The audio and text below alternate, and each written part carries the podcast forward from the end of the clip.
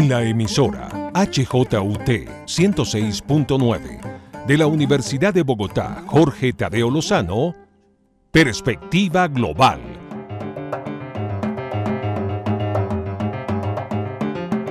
Un análisis a todos los cambios y retos que el siglo XXI le plantea al mundo.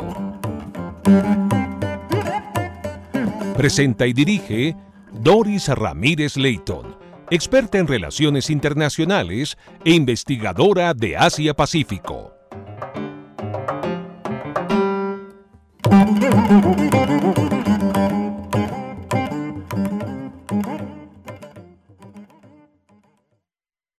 Bienvenidos a Perspectiva Global, programa que analiza las implicaciones geopolíticas, económicas y sociales que impactan al mundo. De ahí que hoy he invitado al profesor y docente de la Universidad Externado de Colombia, Andrés Macías, quien conoce mucho el tema de Japón y quien nos va a dar algunas indicaciones sobre este impactante asesinato del ex primer ministro Shinzo Abe, que ha sido además uno de los ministros que más tiempo duró en el cargo, primero desde el 2006 al 2007 y luego desde el 2012 al 2020. Entonces, su legado es alto, es grande y una pérdida impresionante para Japón y el mundo, desde luego, y sobre todo para la región del Asia-Pacífico. Eh, así que, Andrés, bienvenido y gracias por aceptar esta invitación en perspectiva global. No, Doris, eh, muchas gracias por la invitación y pues me alegra estar en este espacio y, y hablar de, de, este tema eh, del asesinato del señor Shinzo Abe y todas las, repercusiones que ha tenido, porque sin duda alguna es un personaje que va a marcar una historia importante en, en Japón en los años que están por venir. Eh, precisamente, si iniciamos, le parece Andrés, eh, al preguntarle exactamente cuáles son esas repercusiones de la desaparición del ex primer ministro Shinzo Abe. Eh, bueno, Doris, yo creo que habría que empezar por em, entender que Shinzo Abe ha sido, o pues desafortunadamente fue el primer ministro que gobernó por el mayor tiempo seguido en la historia reciente de Japón. Eh, más allá de que el partido eh, que él representaba y que él lideraba, el, Partido Liberal Democrático, ha estado en el poder constantemente eh, desde la Segunda Guerra Mundial, salvo algunos periodos pequeños en los que la oposición ha tenido el poder, ninguno había durado tanto tiempo. y podría ser interesante si quieres hablamos un poco de cómo funciona el sistema de elecciones, pero por la forma como funciona el sistema de elecciones, el señor Shinzo Abe se pudo mantener eh, sobre todo desde 2012 en adelante. Tuvo un primer paso inicial de un año que después se tuvo que, tuvo que renunciar por temas de salud. Pero bueno, lo primero entonces es que ha sido eh, ese gobernante que duró y perduró mucho tiempo, reafirmado varias veces por el sistema electoral, es decir, tenía reconocimiento y tenía legitimidad frente a la población. Por eso su, su muerte genera tanto, tanto impacto en, en, el, en, el, eh, en el ámbito político, pero también en la sociedad japonesa. Em, eh, fue el, el líder principal del partido mientras fue primer ministro, se retiró, pero siguió metido en la política y por eso, eh, desafortunadamente, el momento en el cual em, fue asesinado estaba haciendo campaña por su partido político debido a las elecciones que, que acaban de suceder. él estaba haciendo campaña política y era muy representativo porque seguía teniendo un alto liderazgo dentro del partido. Eh, y una de las repercusiones más importantes y más inmediatas, creo yo, es precisamente el resultado de esas elecciones. Yo creo que el asesinato de, del señor Shinzo Abe eh, tuvo alguna incidencia en, o, alguna motivación tal vez a que la población de pronto saliera un poco más a votar o, o que si no tenían mucha, mucha, mucha motivación a votar por alguno de los dos candidatos, el hecho de que hubieran asesinado a ese líder político muy posiblemente pudo haber tenido alguna influencia. Y por último, de manera general, yo creo que eh, los primeros ministros que lo siguieron, Suga y Kishida,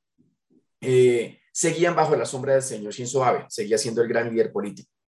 Con la desaparición del señor Shinzo Abe, Kishida, que es el actual primer ministro, muy posiblemente va a tener un mayor margen de maniobra, va a dejar de estar a la sombra del señor Shinzo Abe y va a tener que forjar él mismo ahora su propio legado, ya no a la sombra del señor Shinzo Abe, sino el legado de Kishida. Vamos a ver eso como, ese reto cómo lo asume, en qué medida logra recuperar o acaparar ese liderazgo político, porque es muy posible que dentro de las diferentes facciones del Partido Liberal Democrático puedan surgir nuevos liderazgos que quieran eh, quitarles el liderazgo a Kishida, que antes cuando estaba Abe,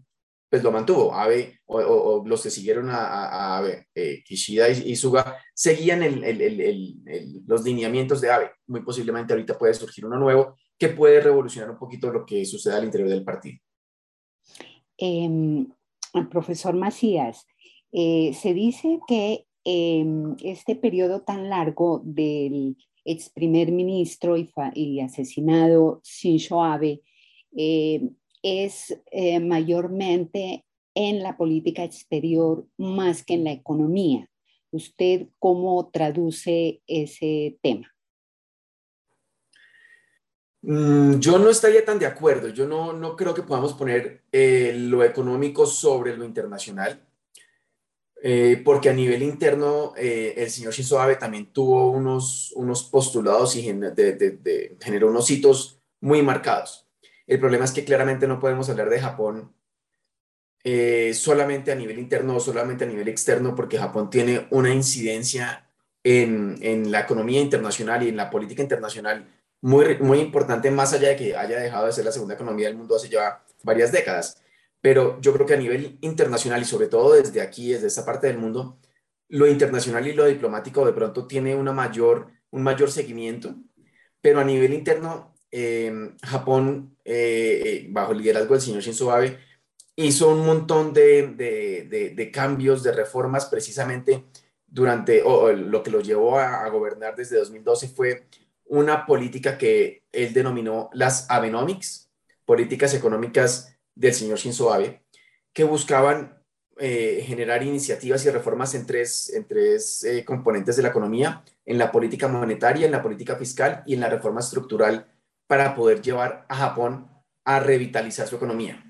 Eh, fue muy curioso, por ejemplo, que ha sido uno de los pocos países en donde quien llegó a gobernar lo hizo porque prometió subir impuestos y subir la inflación. Yo creo que eso es lo menos popular que existe a nivel político en cualquier país. Y si un candidato dice, yo les voy a subir impuestos y les voy a subir la inflación, muy posiblemente no sale elegido. Pero pues, salió elegido porque hacía parte de una política de largo plazo que buscaba que Japón dejara de tener una deflación eh, o evitara caer en una deflación constante y eh, volviera a tener algún nivel de crecimiento económico que era fundamental para poder tener un rol más importante a nivel internacional. Entonces, ahí teníamos una relación importante en lo que sucedía a nivel interno, a nivel, en, términos económicos, versus lo que Japón puede ser a nivel exterior. Sobre todo porque eh, la participación de Japón en el mundo depende mucho de su poderío económico, porque Japón, al no tener un ejército, no puede hablar del el ejercicio del poder duro como lo hace, por ejemplo, Estados Unidos o lo hace China en otras partes del mundo porque ellos sí tienen ejército. Japón desde la Segunda Guerra Mundial no lo ha tenido y ha, eh, ha limitado su participación internacional a su incidencia política y su incidencia económica. Por lo tanto, para poder volver a tener ese poderío o, esa, o esa relevancia en el sistema internacional, debía revitalizar su economía. Entonces, yo creo que a nivel interno tuvo unos elementos que vale la pena destacar, pero sin duda alguna a nivel internacional también tuvo una pertinencia enorme. Eh, supo manejar muy bien el tema político, la diplomacia y las relaciones políticas con otros estados donde eh, con China unos roces constantes, pero siempre los lograba, eh, lograba reducir la tensión y mantener un buen relacionamiento comercial. Y con Estados Unidos tal vez podemos ver los cambios más importantes que se dieron en el relacionamiento de Japón con otros países, sobre todo tras la llegada de, Donald Trump. Con la llegada de Donald Trump, la política estadounidense se modificó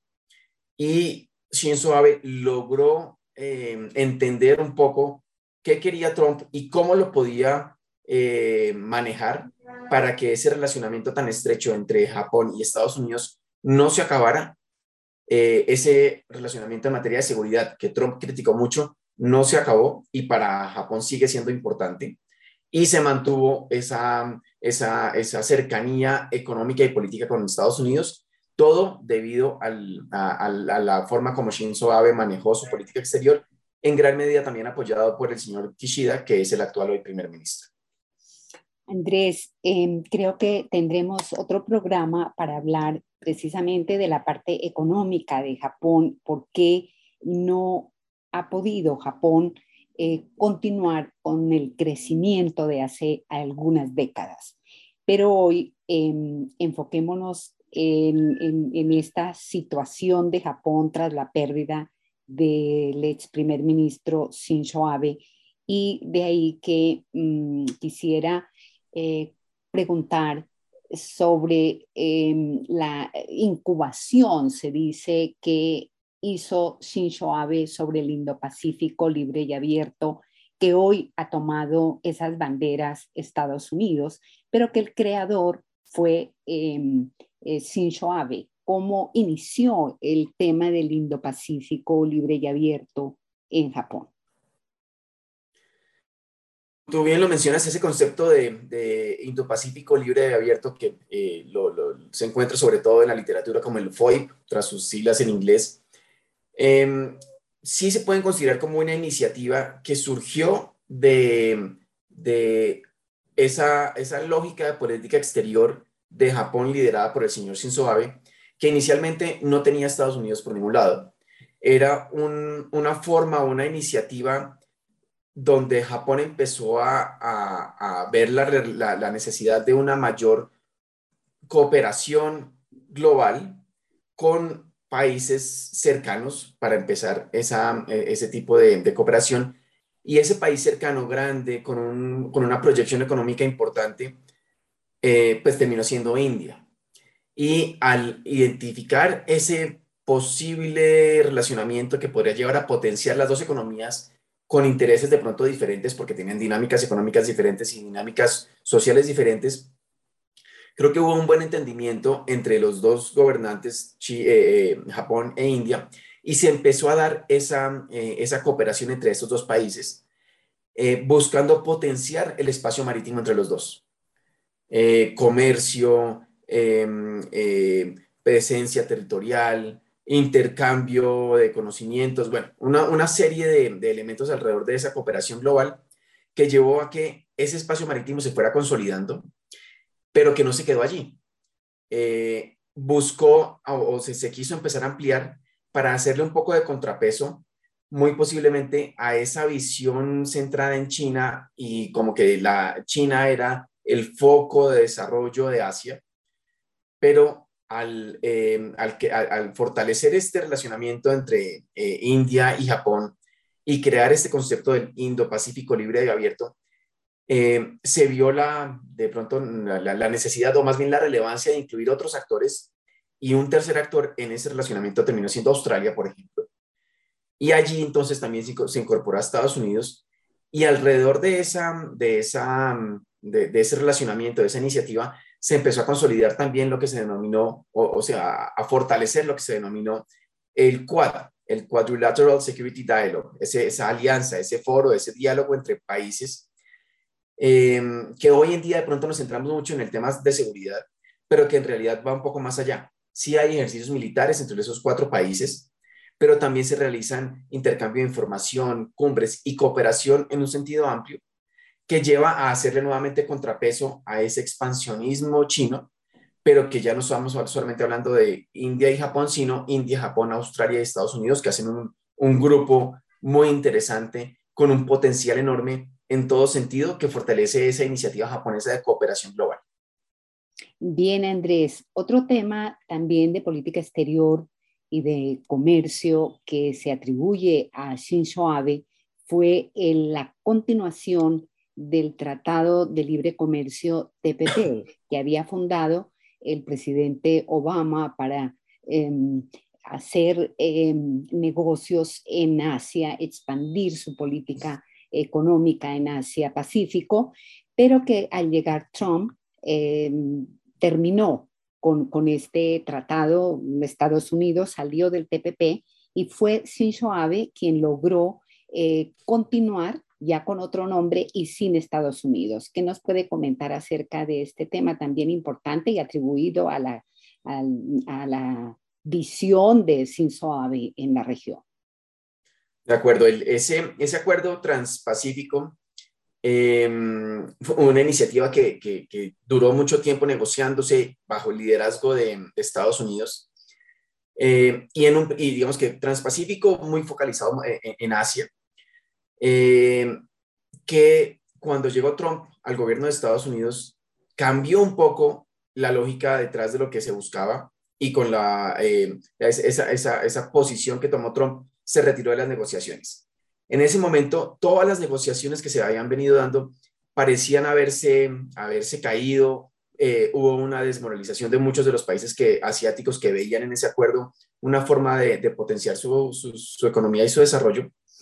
Pero efectivamente, el señor Shinzo Abe se dio cuenta nuevamente dentro de, su, de esa visión de política exterior muy relevante eh, para el mundo y sobre todo para su región, eh, que la salida de Estados Unidos podría verse como una oportunidad en lugar de, de verse como una desmoralización. Japón había entrado a las negociaciones en 2013 con un muy bajo perfil. Pero, y aquí nuevamente vemos cómo Shinzo Abe logró manejar muy bien esas relaciones con Estados Unidos porque listo, eh, llegó Trump, se retiró de las negociaciones y muy posiblemente que Japón ah, hubiera tomado el liderazgo podría haberse visto como un roce entre los dos países. Shinzo Abe logró evitar ese roce y por el contrario potenció esa presencia en el acuerdo, le tuvo que ajustar un nombre dentro de esas negociaciones por lo que ya no iba a estar en Estados Unidos. Eh, ahora se, se, volvió el CPTPP o el TPP-11, digamos que esas son las siglas como para saber de qué estamos hablando. Y Shinzo Abe, eh, dentro de su lógica de revitalizar la economía japonesa, también vio el TPP como una nueva forma para acelerar esa competitividad de Japón acelerar, esa competitividad de las empresas japonesas en la región, que después podría expandirse a nivel mundial. Em, y en las negociaciones que se siguieron dando, que se cerraron en, Santiago de Chile, em, entonces Japón salió como, como el salvador de ese TPP y eso también se vio como un, un, un, acto, un hecho simbólico para los países de la región, que de pronto veían como el TPP liderado por Estados Unidos sí tenía unos, unos, un, un, un potencial enorme, pero es diferente a verlo como un TPP liderado por un mismo país de la región. Em,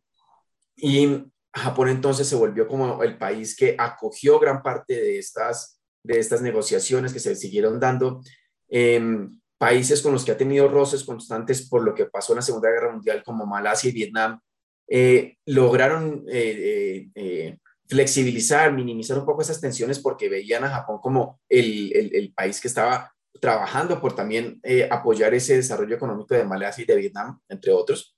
y que además, a medida que las políticas de Trump se vieron más proteccionistas y se vieron como que eh, de pronto no hubieran sido las mejores medidas para potenciar el TPP, por el contrario, todos los países han visto como Japón em, eh, fue o resultó ser como la salida, la mejor salida posible, porque las políticas de, de Japón están mucho más enfocadas es a potenciar la, eh, el, comercio regional y, no, y, desligarse un poco de esas medidas comerciales proteccionistas que hubieran seguramente implementado Estados Unidos bajo el liderazgo de Trump en su momento. Bien, Andrés, después de ver estas, de observar estas iniciativas y legado del ex primer ministro Shinzo Abe para Japón, la región y el mundo, eh, quisiera preguntarle que nos explique este tema sobre la modificación constitucional que Shinzo Abe quería hacer en el Japón relacionada con la enmienda número 9 de la Constitución. Eh, em, motivo, ya muchos analistas cuentan que esta posición, esta postura militar de Shinzo Abe posiblemente estuvo motivada para su asesinato en la ciudad de Nara, donde él daba un discurso político en víspera de elecciones. Eh, bueno, Doris, ese es un tema muy interesante que cobija la política local y la política internacional. Y es que después de la constitución del 47, después de la Segunda Guerra Mundial, em, Japón dejó de tener un ejército. Dejó de tener un ejército porque un artículo de la constitución eh, prohibía que Japón pudiera tener fuerzas militares para evitar que sucediera lo que pasó en la Segunda Guerra Mundial. Entonces, de ahí que, que, la constitución de Japón se considera como una constitución pacifista, porque no tiene, porque le prohíbe, le, le, le, evita tener un ejército. Hay que tener en cuenta que Japón no tiene un ejército propio, pero eh, sí empezó, debido a las políticas internas de ese primer ministro, del primer ministro después de la constitución del, del 47, ese primer ministro no quiso que Japón de todas maneras dejara de lado cualquier posibilidad de defenderse.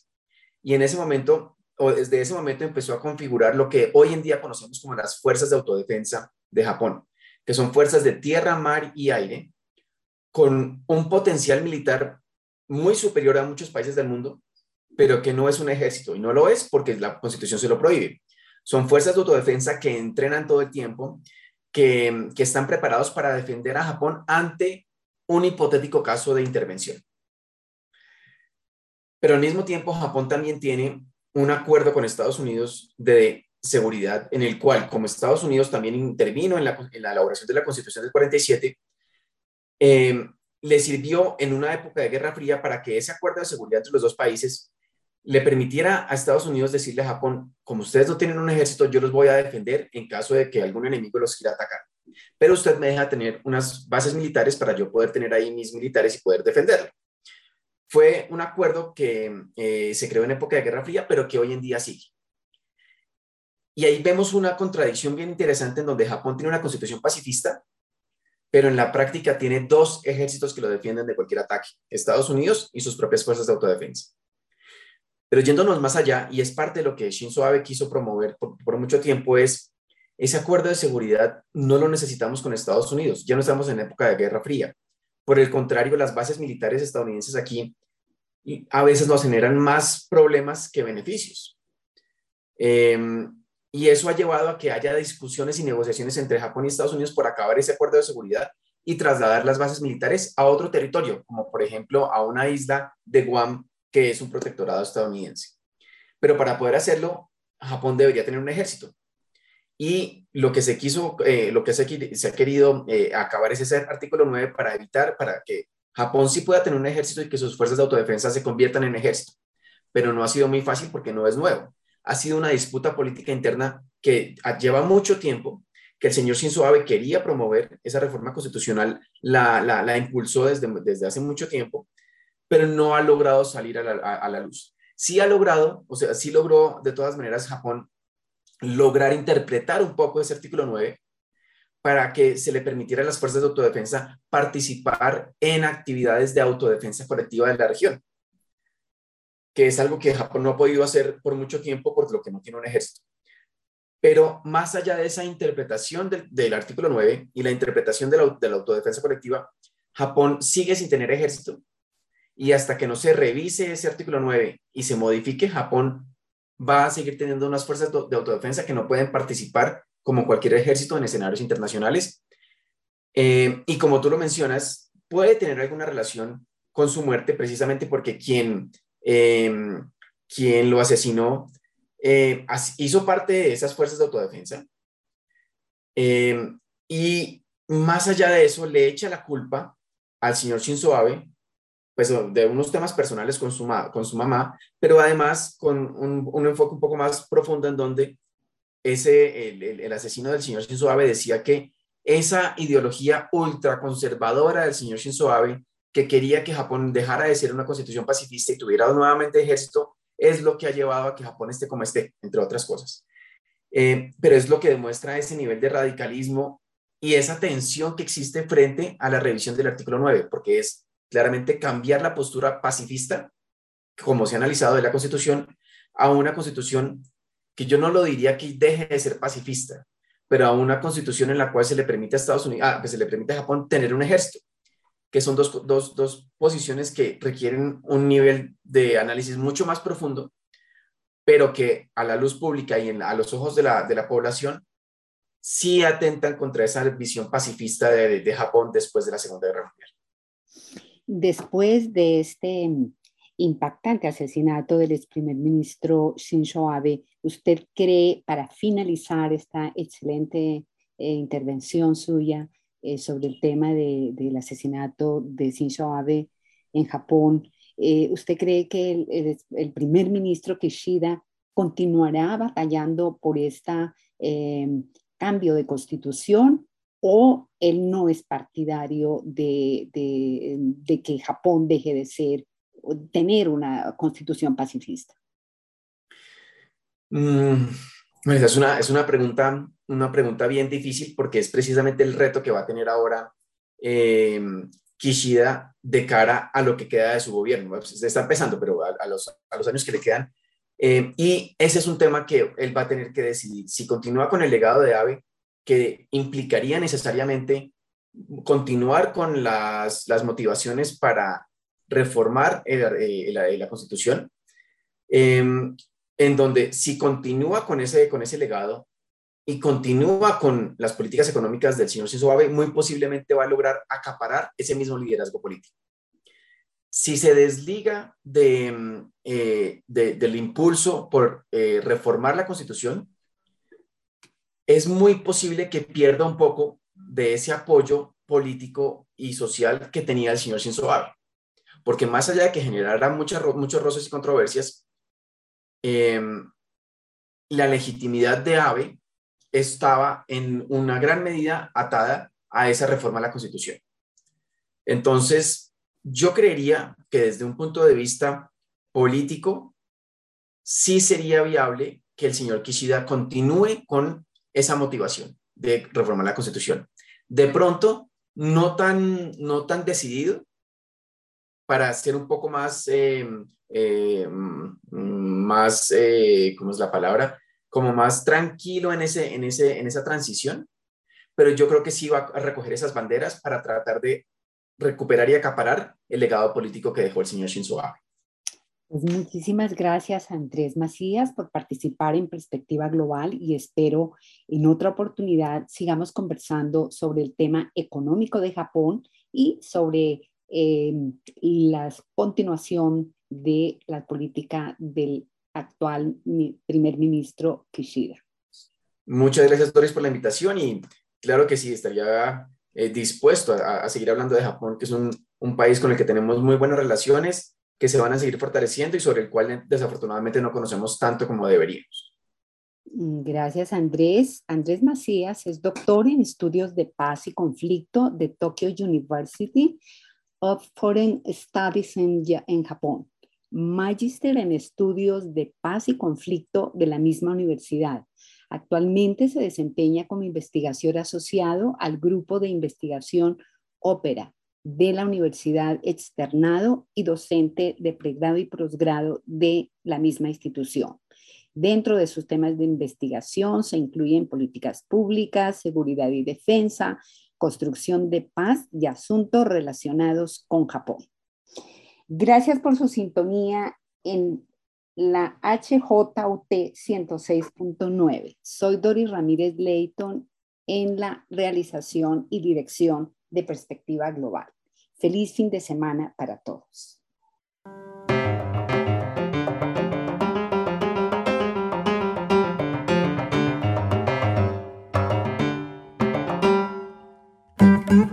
En la emisora HJUT 106.9 de la Universidad de Bogotá, Jorge Tadeo Lozano,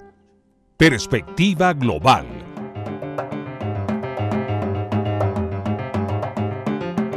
Un análisis a todos los cambios y retos que el siglo XXI le plantea al mundo. Presenta y dirige Doris Ramírez Leighton experta en relaciones internacionales e investigadora de Asia-Pacífico.